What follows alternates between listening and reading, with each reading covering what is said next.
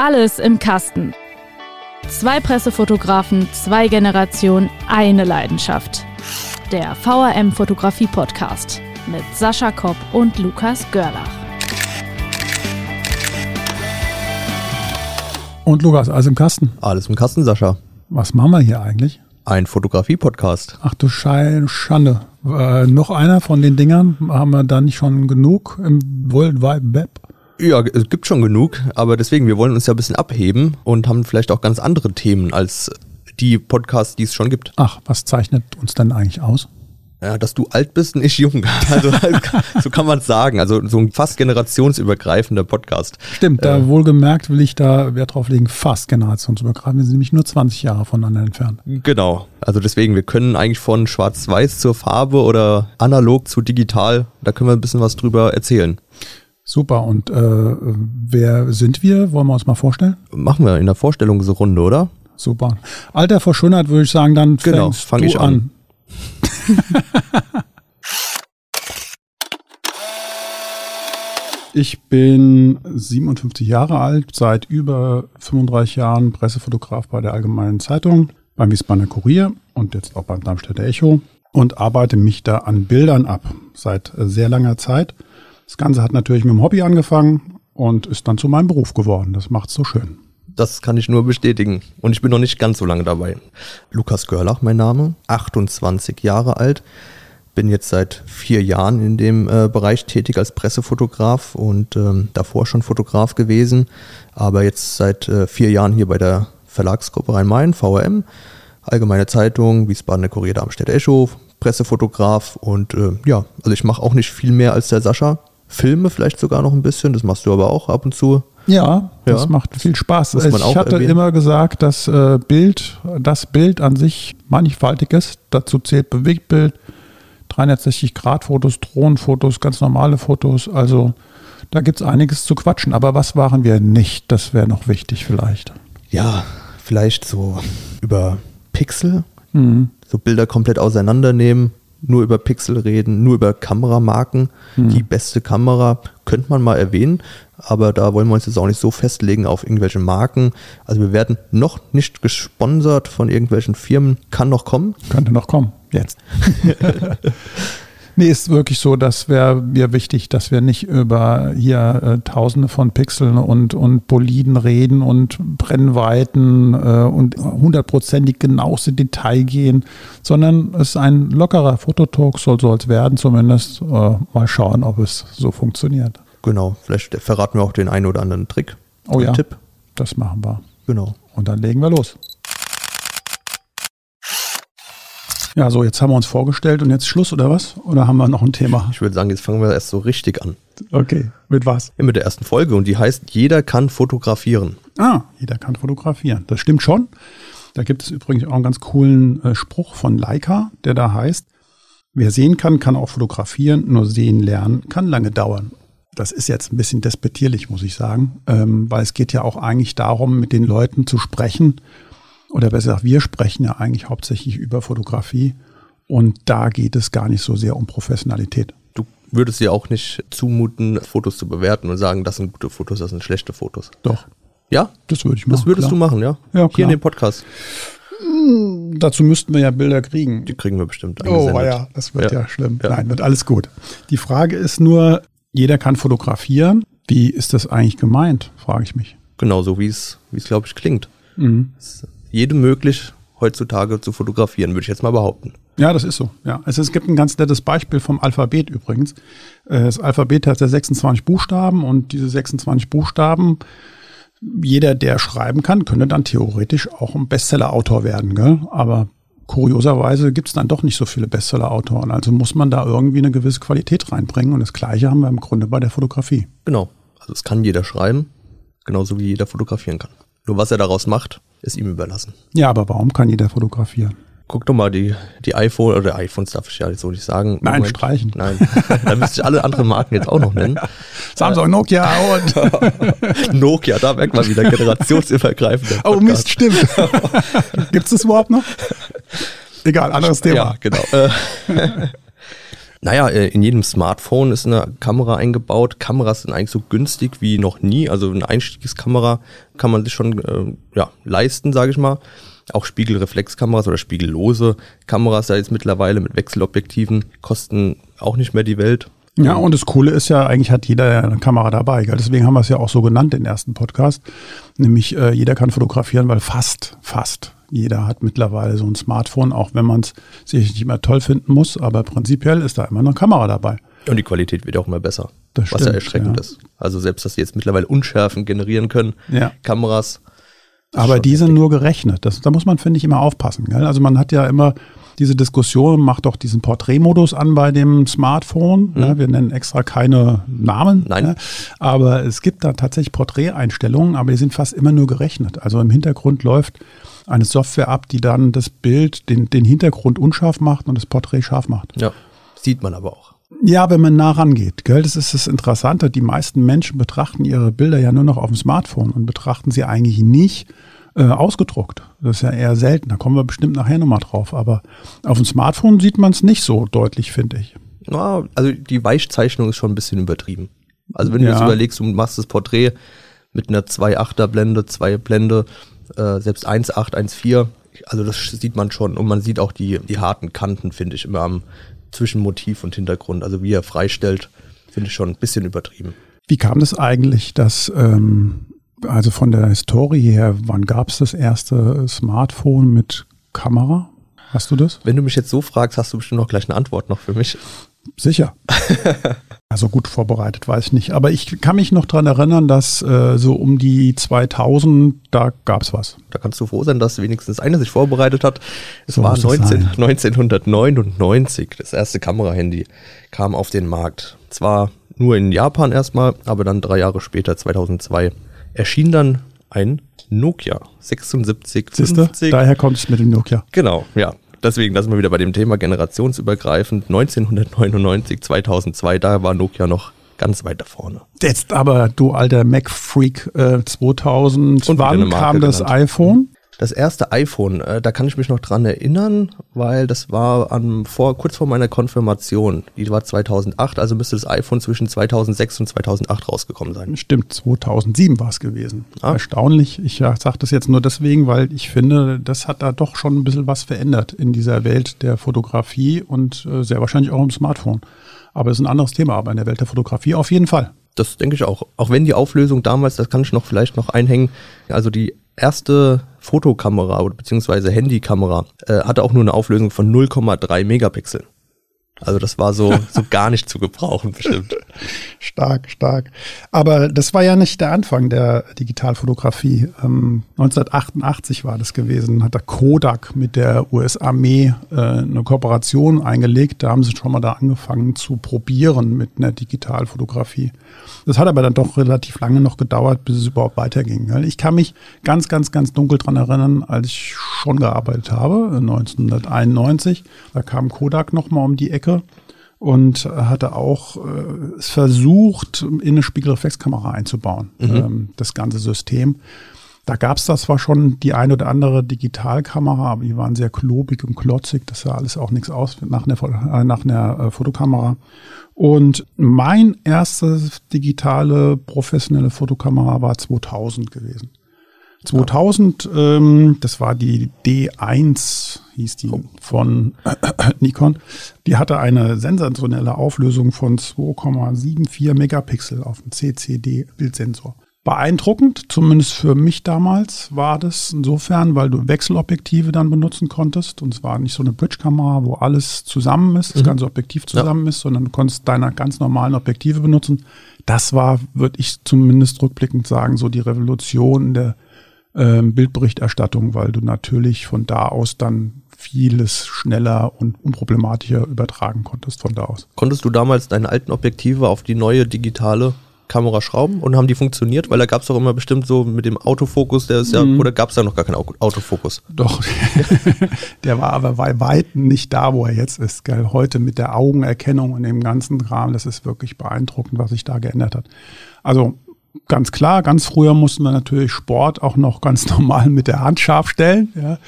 Und bei 36 Aufnahmen, bei so einer Kamera mit äh, Film, musstest du dir sehr wohl überlegen, wann du wie auslöst. Das war schon nicht ohne gewesen.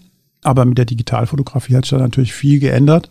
Und da war auch der Autofokus war schon da, aber der war für die Sportfotografie noch zu langsam. Mhm. Das hat noch nicht geklappt. Da musstest du immer noch so ein bisschen nachjustieren. Also war vielleicht auch immer eine Frage des Vertrauens. Du Vertrauen hattest in die Kamera, dass es schafft, oder ob deine Hand nicht dann doch vielleicht schneller war. Also es hat noch ein Weilchen gedauert, bis sich alle Pressefotografen dann auf dieses Autofokus eingelassen haben. Und die Digitalkamera, die erste, die hat dann auch schon richtig hinten so einen so Monitor gehabt, wo man dann das, das Bild gesehen mhm, hat. Genau, die hat einen Monitor gehabt und hatte damals, halte ich fest, 12.000 Mark gekostet.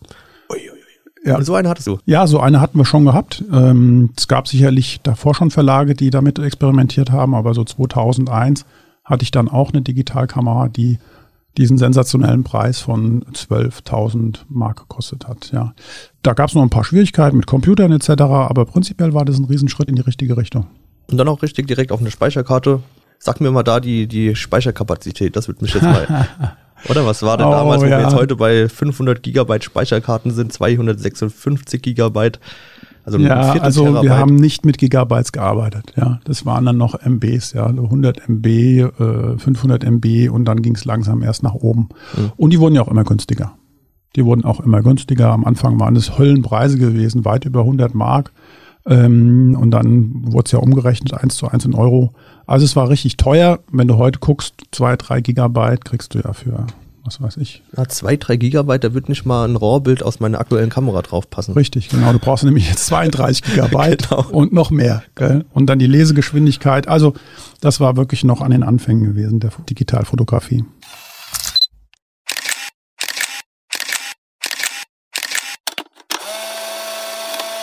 Also einen ganz kurzen historischen Schwenk muss ich da noch machen, weil vor der digitalen Spiegelreflexkamera gab es dann A noch diese äh, Bridge-Digitalkameras. Da haben wir so ein halbes Jahr mit ähm, hantiert. Das, da war damals ein äh, Coolpix hieß die. Da ist man mit so einer ganz kleinen Kamera auf Termine gegangen, hat da ein Bild gemacht und hat aber nebendran noch seine richtige Kamera mhm. gehabt, um sicherheitshalber mit Film ein Foto zu machen. Da gab es ja auch noch diese Zwischenzeit, die Zwischenzeit zwischen kompletter Digitalität und der analogen Fotografie. Früher, klar, ähm, will jetzt auch nicht zu viel aus der Historie babbeln, aber das bietet sich nur mal gerade jetzt an beim Podcast. Ähm, früher war das natürlich so gewesen, dass du ähm, den Film hattest, mit dem Film äh, ins Labor gehen musstest, um positiv zu entwickeln daraus. Gell? Und dann gab es aber die Übergangszeit, wo du mit dem Film fotografiert hast, also die Kamera mit Film fotografiert hast, und dann wurde das negativ gescannt, digital erstellt, um einen digitalen Datensatz zu erstellen. Der Bereich war schon noch so zwei, drei Jahre war der schon gewesen. Ja, da hattest du halt einen Scanner im Büro gehabt, musstest jede einzelne Bild scannen und dann digital bearbeiten. Da fing auch das mit dem Photoshop an. Aber jetzt kommen wir ganz auf dem Thema ab. Das ist halt, wenn du mit so alten Leuten redest, die babbeln immer von der Vergangenheit, ganz fürchterlich. Ich weiß. Ich sitze hier gegenüber und macht, versucht schon die ganze Zeit zu bremsen, aber ja, ach ja, die jungen ja. Leute haben halt nicht so viel zu sagen. Ja. Gut, also, da kommen bestimmt noch Folgen, ja, ja. Wir reden dann nochmal genau. Ja, wenn es ins Digitale geht, ja, wird es bestimmt spannend. Instagram, was? Instagram? Was, was ist das? das? Ja. Mhm. Genau. Gut, also es geht ja um Fotografie. Jeder kann fotografieren, nicht wahr? Also Fotografie kommt aus dem Griechischen mhm. und äh, Fotos heißt Licht und äh, Graphin heißt Schreiben, Zeichnen. Also heißt es übersetzt. Mit Licht malen. Zeichnen mit Licht. Aber gut, das so ist es halt, wenn man nicht konzentriert ist. Ich bin du sicher, ich krieg, auflösen, mein Gott. Ich bin sicher, ich krieg genügend ab von dir in absehbarer Zeit. Das ist ja übrigens, um auf unser Thema wieder zu kommen, ist ja eigentlich auch mittlerweile ein Stilmittel, gell, mit Licht zeichnen. Und da meine ich tatsächlich, dass Leute durch die Gegend laufen mit Lampen und Langzeitbelichtungen irgendwelche wunderbaren fotografischen Gemälde zeichnen mit Licht. Ja, genau. Oder anstrahlen, die so vielleicht gar nicht bestrahlt sind abends äh, und durch diese Langzeitbelichtung einige coole Sachen entstehen können, ja. Das kann man aber meines Wissens mit einem Smartphone nicht so gut machen. Hm, ich kenne jetzt nicht jedes Smartphone in- und auswendig, aber ich glaube nicht, dass du so eine lange Belichtung mit einem Smartphone aufnehmen kannst. Hm, da wären wir bei dem Thema, dass du natürlich mit so einem Smartphone nur begrenzte Möglichkeiten hast, währenddessen du mit anderen Kameras viel mehr Einfluss nehmen kannst auf das Foto. Ja, also gerade bei den, ich sag mal, Profikameras, äh, wo du eine Blende hast, eine richtige Blende, eine Verschlusszeit einstellen kannst, da kannst du dann natürlich Unschärfen generieren. Also auch die Optik, du hast viel mehr Möglichkeiten. Jetzt haben zwar die neuen Smartphones, Sehr gut. ähm, haben natürlich jetzt auch äh, Optiken, also da gibt's ja diese Weitwinkeloptik, die jetzt dazugekommen ist, dann auch wie mit dem Porträtmodus, dann kannst du so ein bisschen auf 85 Millimeter, 50 Was Millimeter gehen. übrigens bei den Smartphones sehr unterschätzt ist, finde ich, ist dieser äh, Panorama-Modus. Das Ja. kann man nämlich mal machen, das habe ich jetzt ein paar Mal schon gemacht. Also auch wir benutzen äh, Smartphones, um Fotos zu machen.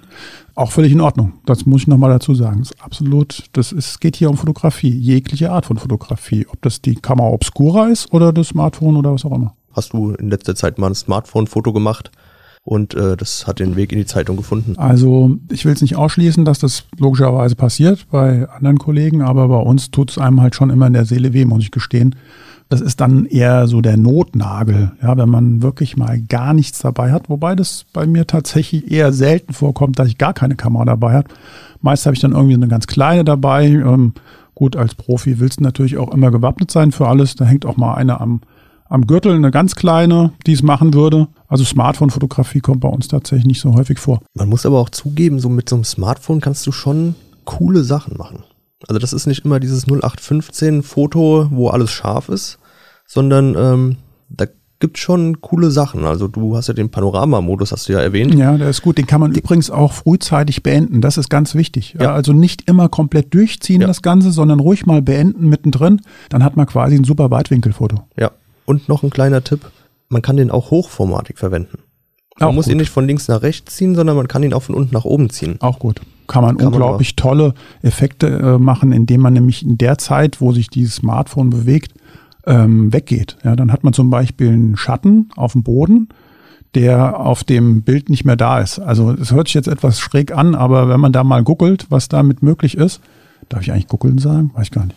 Naja, auf jeden Fall, wenn man da mal nachschaut in dem World Wide Web, ja, da glaube ich, kann man einiges erkennen, was man mit diesem Panoramamodus alles machen kann. Total witzige Sachen. Ja, aber nicht nur der Panoramamodus, ist cool. Irgendwann ist ja auch nochmal dieses, kennst du vielleicht auch, dieses Selfie entstanden. das gab es ja bei dir wahrscheinlich früher nicht, oder? So ein Selfie oder hat man mal diese Selbstporträts gemacht? Ja, also das ist, finde ich, tatsächlich eine völlig neue Stilrichtung. Die gab es früher so nicht. Warum nicht? Weil du natürlich nicht eine ähm, Aufnahme gemacht hast, wo du quasi die Kamera am Arm hältst und dich fotografierst. Du hast sicherlich mal auf ein Stativ das gestellt.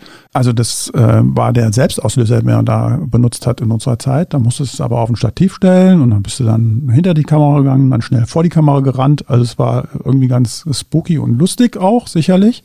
Aber die Nähe, ähm, die du jetzt durch dieses digitale äh, Produkt des Smartphones ja, hast, dass du am ausgestreckten Arm das machst, das ist ein völlig neues Stilmittel. Ja, mir fällt es immer wieder auf, wenn wir auf Terminen sind, wo, die Prominenz auch vor Ort ist, wenn dann die Leute kommen und sich direkt vor die stellen, die Kamera rausgeholt, die voreingestellt und dann direkt äh, draufgedrückt und ein Selfie gemacht. Also damals wahrscheinlich unvorstellbar. Absolut unvorstellbar und lustig ist ja, das geht durch die ganze Gesellschaftsschicht durch. Ich habe jetzt letztens auch eine ähm, Politikerin erlebt, die dann quasi ihr Smartphone rausgeholt hat, ein Selfie gemacht hat mit anderen Politikern. Waren die, Hel- die Herren, die hinter ihr standen, waren ein bisschen älter gewesen und sie war ganz stolz drauf gewesen, hat es mir danach auch nochmal gezeigt, ihr Bild. Ja. Ja. Also ganz verrückte Situationen entstehen dadurch. Für uns ganz gut, weil dann kann man nämlich ein schönes Bild machen von dem Politiker, der Sel Selfies braucht. Ja, ne, kommt auch mal ganz gut an. Stimmt, Ja. in der Zeitung auch. Aber das Bild ist dann wieder mit einer Profikamera gemacht. Ja, ich sag ja absolut. jetzt Profikamera, man darf es ja eigentlich gar nicht so nennen. Also wer, wer sagt, was eine Profikamera ist? Das stimmt. Da hast du völlig recht. Es geht gar nicht um die Kamera. Es geht Nee. darum, wer, wer und wie das Bild macht. Das ist schon völlig richtig. Ja. Du kannst ähm, ein fantastisches Bild machen mit einem Smartphone, genauso wie mit einer Profikamera oder Bridgekamera. Es spielt alles Ja. keine Rolle, weil da kommen wir auf den Anfang, nämlich wer sehen kann, kann auch fotografieren. Nur sehen lernen kann lange dauern. Ähm, man muss es halt einfach sehen. Und das ist äh, so, was man manchmal mitbekommt, wenn dann diese Hobbyfotografen, auch das ist äh, wieder schwer einzuschätzen. Wer ist Hobbyfotograf, wer ist Profifotograf, wer ist einfach Fotograf? So, wenn die sich äh, unbedingt eine Kamera für 5000 Euro kaufen, denken die natürlich auch, sie kaufen sich dann dieses Sehen mit. Und das, denke ich mal, wird auch sehr überbewertet. Also es ist wie bei meiner Kamera, da ist so eine Motivklingel. Ja, ach, die hast du auch? Ja, ich ja. Hab, ach, okay. Ja, die gibt's bei mir auch. Ja, ja. So ein Parameter, weißt du, es geht dann über ganz bestimmte Genau. Einheiten und dann macht es plötzlich klingeling. Wenn sie es in der Mitte Foto. trifft, musst du auf den Auslöser drücken. Es war ein Scherz, Leute. So, ich denke, jetzt haben wir genug äh, Smartphone-Bashing betrieben. Oder? Ja, tut mir aber total leid, muss ich ehrlich sagen, weil darum geht's gar nicht. Es gibt ja so unglaublich gute ich nenne es jetzt einfach mal, jeder, der eine Kamera hat, ob Smartphone oder, oder nur eine Kamera ist, unglaublich gute Fotografen und es gibt unglaublich tolle Leute, die tolle Sachen sehen und die jetzt fotografieren können. Früher hätten sie nicht fotografieren können, da wären sie nur vorbeigegangen, hätten geguckt und dann gesagt, guck mal, Schatz, ja, oder wem auch immer, tolles Bild, aber ich habe die Kamera nicht dabei, jetzt haben sie es dabei und deswegen kommen auch so unglaublich viele gute Bilder mittlerweile raus. Ja, wirklich gute Bilder. Aber auch da macht es ja dann wieder, sage ich mal, nicht die Technik, mhm. sondern dann ist es die Perspektive, das Motiv. Das Auge. In, genau in dem Moment auch diese Kamera da zu haben, das ist ja meistens das Schwierigste. Ist ja bei unserem, bei uns ja auch oft der Fall, mhm. zu diesem Zeitpunkt da zu sein, mhm. drauf zu drücken, alles eingestellt zu haben. Das ist ja ein bisschen Lebensphilosophie, gell? Am ja. richtigen Platz sein, zur rechten Zeit. Das ist sicherlich äh, das Wichtigste. Es geht mir übrigens häufig abends so, wenn ich Feierabend habe und eigentlich fertig sein wollte. Und dann sehe ich schon, wie sich langsam der Sonnenuntergang anbahnt und es wird toller. Da muss ich immer nach Hause und sagen, Leute, ich muss noch mal weg. Ich sehe gerade, da kommt was. Es ist bei mir auch ähnlich so, weil wir ja den gleichen Feierabend haben ungefähr. Und wenn ich auf dem Weg nach Hause bin, im Auto sitze, mhm. schon ab und zu mal rechts rangefahren. Ich habe ja dann die, das ganze Equipment noch im Auto, im Kofferraum. Rechts ranfahren und dann aussteigen, Foto, das, das muss man mitnehmen. Finde ich auch. Es sind ja auch Erinnerungen. Ich finde, man darf es nicht unterschätzen. So ein Foto ist eine Erinnerung wird natürlich total schwer werden, diese Erinnerungen auch abzuspeichern, dass man sie wieder findet bei diesen Millionen, äh, Trilliarden von Bildern, die man so macht. Aber es ist für mich immer eine schöne Erinnerung. Ich denke mal, das wird in, der, in deiner Altersklasse auch so sein, wenn du durch ein Smartphone äh, blätterst. Da fängt es aber auch schon an, weil du sagst, ähm, das muss dann auch direkt irgendwie ja, verarbeitet werden. Und das ist ganz wichtig. Ich glaube, das Bild muss auch an diesem Abend noch verarbeitet werden. Es bringt dir nichts, das zu fotografieren, auf der Karte zu lassen oder sicherheitshalber auf, äh, auf den Laptop oder auf den Rechner zu spielen und sagen, ja, jetzt habe ich es mal gesichert. Mhm. Wenn du das in morgen nicht anfasst, übermorgen oder mhm. in der Woche, dann fasst du es nie wieder an. Dann ist es gefühlt, ist es einfach weg. Dann ist es meistens weg, das stimmt. Ja, man, nun kann man nicht jedes Foto, das man macht, auch ausdrucken. Aber da geht es ja bei uns auch drum ums Aussortieren, gell? Ganz wichtig, ja. Davor haben viele Leute übrigens Angst, gell? Aussortieren von Bildern. Ich kann nur sagen, schmeißt weg. Es gibt wahrscheinlich keinen Richtwert, aber ich würde jetzt mal behaupten, wenn ich jetzt aus dem Urlaub komme und 500 Bilder habe, mhm. davon sind vielleicht 15 starke Bilder dabei, wo ich sage, ja, alles klar, die kann ich mir mal behalten. Mhm. Der ganze Datenmüll. Ja, der Datenmüll ist auch eine große, spielt eine große Rolle, besonders deswegen, weil die Bilder, die Qualität der Bilder und die Auflösung immer größer wird. Und das vergessen viele Leute, die kaufen sich einen Riesenapparat. Also einen Riesen meine ich damit einfach einen mit ganz vielen Pixeln und versuchen dann auf ihrem Rechner das umzuwandeln und stellen plötzlich fest, dass der Rechner kriegt das gar nicht mehr hin. Also die Folgekosten, die muss man immer bedenken bei so Sachen. Genau, weil wenn du in die Kamera investierst, musst du auch in dein Backend investieren. Das ist dann in dem Fall der Rechner, der Monitor auch. Darf man auch nicht unterschätzen. Ja, absolut. Jeder achte darauf, dass die äh, Kamera von der Farbe oder vom, vom Spektrum und dann hast du einen Monitor, der das überhaupt nicht wiedergeben kann. Mhm. Das ist ja wie mit den Filmen. Du mhm. nimmst ihn 4K auf, hast einen Monitor, der nur Full HD abspielt und bestehst aber dann darauf, unbedingt diese Kamera zu wollen, kannst diese Qualität selbst gar nicht nicht darstellen. Ja, Absolut. die auch selbst nicht mal anschauen. Ja, ich denke, das ist wirklich wichtig. Man muss sich immer disziplinieren und muss dann auch die Bilder aussortieren und auch mal wegschmeißen, weil die Bilderflut kann einen dann auch erschrecken und dann macht man gar nichts mehr damit. Genau. Also deswegen bin ich auch, bin ich voll bei dir. Ähm, lieber mal eins mehr weggeschmissen. Meist hat man zu viel von den Bildern. Und was uns ja nicht droht, ist der Dia-Abend. Kannst du dich an sowas noch erinnern? Tatsächlich ja. Nee. Der Opa, doch. Echt? Doch, oh. Okay, jetzt bin ich der Opa schon. Nee. Oh. doch, der Opa hat äh, damals immer eingeladen zum Dia-Abend. Ja, mhm. das war dann Und wie schon, hast du es empfunden? Ja, damals nicht ganz so spannend. Da gab es dann auch noch keine Hintergrundmusik, die er dann angemacht hat. Hätte er wenigstens mhm. noch mal ein mhm. bisschen Musik laufen lassen können. Aber das Coolste war, das kann, da kann ich mich noch dran erinnern, so ein roter Laserpointer. Ach, Darauf hat er dann immer verwiesen, was, was das Wichtigste in diesem Foto jetzt für ihn war. Ne? Und dann habe ich dann meistens diesen Laserpointer übernommen, habe da einfach ein bisschen drin rumgemalt in dem Foto. Also das war schon witzig. Schlimm wurde es dann erst, wenn das Dia festgehangen hat und man es wieder manuell anstupsen musste. Beziehungsweise mhm. wieder in diese Schiene. Das ist ja immer so eine Schiene links nach rechts gefahren, hat sich das Dia rausgeholt. Ja, das war schon. Aber ja, ist wie es ist, gell? Da musst du sehr wahrscheinlich die Oma Gertrud dann immer aufwecken. Hier, ist vorbei. Ja, ja, ja genau. nee, also äh, hatten wir natürlich auch, ähm, hatte ich auch gehabt im Familienkreis. Nicht so exorbitant, weil ich jetzt kein ähm, Familienmitglied hatte, das besonders viele Fotos gemacht haben. Das habe ja dann ich übernommen. Aber am Anfang, als ich fotografieren gelernt habe, habe ich unglaublich viel mit Dias gemacht. Und ich habe auch sicherlich auch Dia-Abende gemacht nach Urlauben. Und ähm, es kann schon sein, dass die berüchtigt waren. Muss ich mal bei meinen Freunden nachfragen, mhm. wie schlimm sie das fanden. Ja. Hast du die auch selbst gerahmt? Weil das kommt bei mir auch noch dazu. Also ich wurde dann auch nicht verdonnert, aber habe dann mit dem Opa zusammen noch die Bilder, die Dias dann selbst gerahmt. Also ausgeschnitten, Aha. mit so einem kleinen Lichtpult, ja. äh, Pult. genau, mhm. ausgeschnitten und dann die Rähmchen aufgemacht, reingemacht und dann, wir haben ja jetzt noch so diese riesen Dia-Boxen. Mhm. Also falls jemand zuhören soll, der damit nichts anfangen kann, das muss man, glaube ich, auch im World Wide Web nochmal nachgucken, was das von was wir hier gerade reden. Das habe ich tatsächlich auch gemacht. Ich habe sie ausgeschnitten, eingeklebt, bis es mir irgendwann zu blöd wurde. Dann habe ich sie weggeschickt und dann kamen sie gerahmt zurück. Ich hatte aber auch noch so ein ähm, tolles Karussell gehabt. Das war, ich weiß nicht, wer sich da noch mit auskennt, oh, aber es war ein Dia-Karussell. Ja. Ja. Das hatte, ähm, da konntest du mehrere, äh, also ganz viele Dias einlegen und dann hatte ich noch sensationell einen, einen Rollei-Projektor, der hat nämlich zwei Objektive gehabt. So konntest du damals schon Überblendungen machen. Das war mal abgefahren. Okay. Also das, was jetzt jeder Rechner machen kann, also früher mit großem Trimbarborium angekündigt. Ja. Vorbei, jetzt hängt er oben irgendwie im Speicher und vergammelt. Ja. Muss man wieder rausholen. Vielleicht ist ja jetzt wieder was wert. Du hast ja bestimmt auch noch einige Kameras äh, auf dem Dachboden liegen. Also gehe ich jetzt mal von aus. Da habe ich zum Beispiel mal gehört, das ist nicht gut für die Kamera. Also wenn man eine hat, einfach mal durchchecken oder einfach mal irgendwie einen Film einlegen, Film besorgen oder was macht man da am besten? Ja, ich glaube tatsächlich, dass viele Leute noch so alte Kameras haben. Habe ich auch ganz viele sogar. Ähm, richtig viele, wenn ich mich richtig erinnere. Die meisten stehen irgendwie auf dem Regal oben drauf und verstauben und gehen kaputt. Und da ist genau das Thema. Die gehen einfach kaputt. Die gehen kaputt, weil diese Fette, die da drin sind, für die einzelnen bewegbaren Teile, die äh, trocknen aus und dann funktioniert die Kamera nicht mehr. Deswegen gibt es eigentlich nur einen Tipp, entweder benutzen oder verkaufen. Mhm. Was denn eigentlich mit den Objektiven? Da habe ich auch, das habe ich irgendwann mitbekommen, man kann alte Objektive auch eigentlich noch für die neuen Kameras benutzen. Nur irgendwie funktioniert da dann der Autofokus nicht. Autofokus funktioniert nicht, genau. Es kommt immer darauf an, ob da ein Modellwechsel stattgefunden hat. Gell? Ähm, eine Marke, die wir jetzt auch mal wieder nicht nennen, ist Canon, ja. Ähm, die hat sehr viele ähm, Objektivwechsel, Adapterobjektivwechsel vollzogen, sodass manchmal deine ganzen Objektive nichts mehr wert waren, zumindest nicht für die neuen Kameras. Also insofern nicht jedes alte Objektiv funktioniert auch auf den neuen Digitalkameras. Autofokus ja sowieso bei manchen gar nicht, weil sie es gar keins hatten.